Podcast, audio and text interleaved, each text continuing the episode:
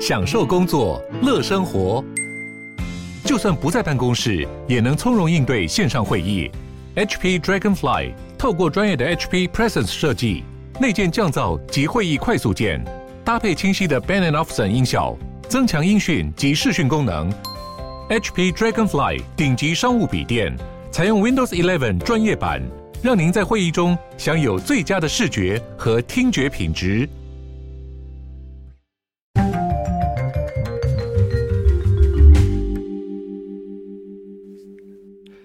Hello，大家好，欢迎回到世界忙什么？The World in Five Minutes，我是今天的这个节目主持人 Morris。那很开心呢，在这个星期五的时候，可以跟大家一起来分享这个世界大小事啦。那我们今天要来看到的这个新闻呢，我们要把这个焦点转移到马来西亚以及新加坡了。大家都知道，这个全球经历了这个疫情的肆虐两年之后，其实是蛮痛苦，也是蛮特别的一段期间呢。那其实这个疫情也没有在。往一个太好的方向走，其实各个国家的这个 infected cases 或者是呃 mortality 还是继续在增加的。这也包括着我们亚洲周围的这些国家，就算像 Singapore 新加坡这么小的一个 city state。到今天为止，它还是面临着一个蛮多的 COVID-19 cases。嗯，其实呢，在近几个月，从八月以来，整个 COVID cases 就呈现一个急速上升的情况。它目前呢，截止到今天，昨天。那个 seven day average 就是七天的平均，大概是在一千八到两千一左右。那以新加坡来说，这其实是一个蛮大的 cases 嘛，啊、嗯，因为它的 population 虽然是 very dense，就是人口密度是非常高的，但是它的 population 总数相对于可能嗯其他国家也是没有那么。多的，但是这样子的案例相对来说也不少，因为我们可以看到说，就算是像韩国啊，韩国其实每天的 case 也大概就是大约两千多到三千多个案例。那韩国的人口很明显的是比新加坡高很多，但同时间它的这个 land，它的土地跟整个人口密度也没有那么高啦。那我们今天来看到的新闻呢，其实就是关于这个。COVID-19 在新加坡跟马来西亚的最新消息跟情况了。那这个是来自 South China Morning Post 的新闻。那它的 title 是说，呃，Singapore and Malaysia to old reopen land and air travel on November 29th. So that's three days from now. 所以三天之后呢，这个新加坡跟马来西亚就要重新开启路面交通的通行，就是所谓的呃 land crossings，就是路面的边境管制。虽然那个目前两国大部分的 air um passengers，就是从飞机进入各个国家。 的旅客，你只要有打过疫苗，基本上 it's all open to all visitors，就是不管你的 nationality，不管你的国籍。那目前这个 reopening of the land borders，就是这个陆路通行的边境呢，其实是会有一些限制的啦。那基本上呢，其实他们几周前就已经。公布说，在十一月二十九号之后，马来西亚以及新加坡两国之间的这个飞机将会恢复。那人们也可能不用再进行这个隔离的部分，因为毕竟它是相连在一起的嘛。那说每天会有六班飞机。那到这个礼拜三呢，这个双方的政府就宣布说，连他们的 land crossings、land border，就是这个路面的边境呢，会在二十九号重新开启。那大家可能会想说，明明只是一个路面的边境，为什么它那么重要？而且它为什么那么的有影响力呢？其实，在疫情之前呢，这个马来西亚跟新加坡之间的这个边境，我记得如果没错的话，它应该是世界上前三大，我忘记前三还前两大忙碌的这个 border crossings，就是边境管制站。每天有大概三十万到四十万，甚至有些高峰的时候会到五十万的人穿越这个边境。那因为疫情呢，从去年的三月，不是今年三月哦，是 March last year，他就把这个边境关起来了，所以这已经是过了一年多，快要。No, it's way beyond one year，这已经快要到两年的这个程度，这个边境是关起来的。那这个大家可能会想说，为什么边境关起来会对两国人民影响这么大呢？因为毕竟它是互相连接在一起的嘛。那两国在整个经济上、社会上是有非常嗯多的交流。那很多马来西亚的人民也会去新加坡工作，那有很多新加坡人可能会去马来西亚旅游，或者是说去新加坡啊、去马来西亚观光啊，还是自产都是有可能的。那主要其实就是一些经济上的活动了，因为其实马来西亚跟新加坡他们都是彼此的第二大嗯那个贸易伙伴。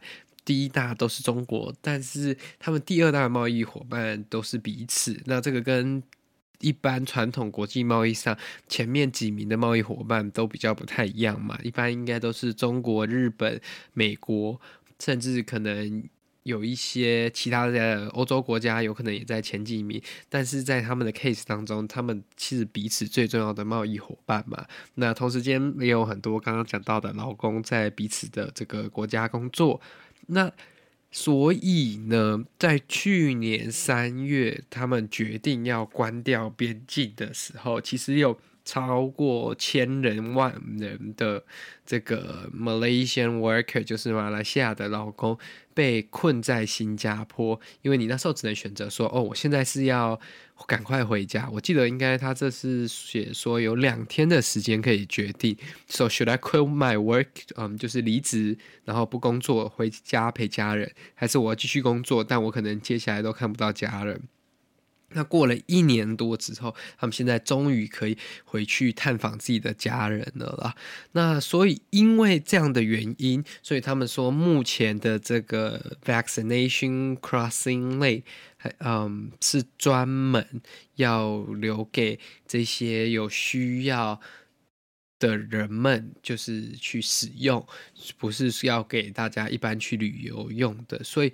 它才会有限制，说你要有 either 就是你要有两国的其中一个国籍，或者是永久居住权，或者是学习工作的签证，这样子你才可以去使用这个路面边境去跨境这样子。那我相信这个是很多人等待非常久的，因为过去这一年多来。不是说他完全不能去，只是他有很严格的就是隔离管制的规定，要上班的人很难去配合这样的规定，然后可能要花很多时间隔离，花很大的费用，交通、住宿等等的，然后去回家一趟看家人，所以其实很多人已经是等了非常久的。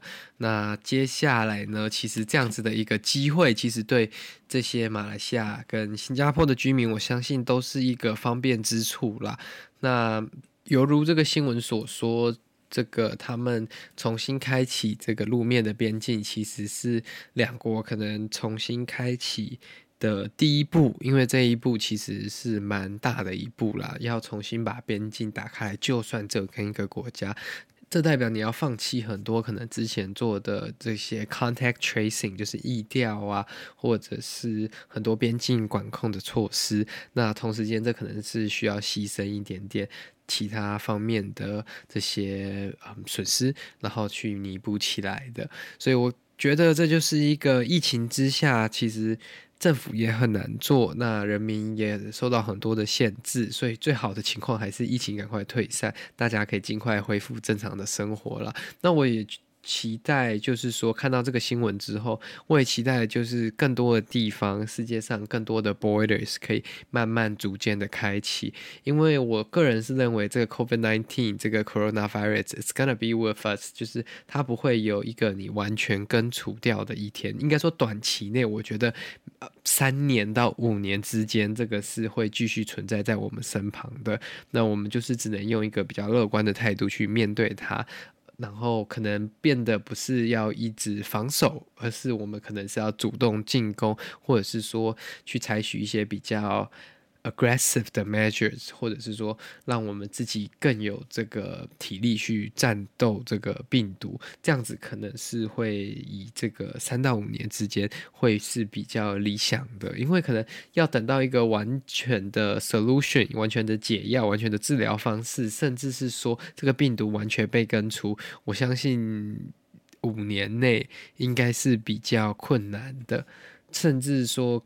可能在世界某一些地区，可能是可以达到，但是世界的其他地区还是会继续传染。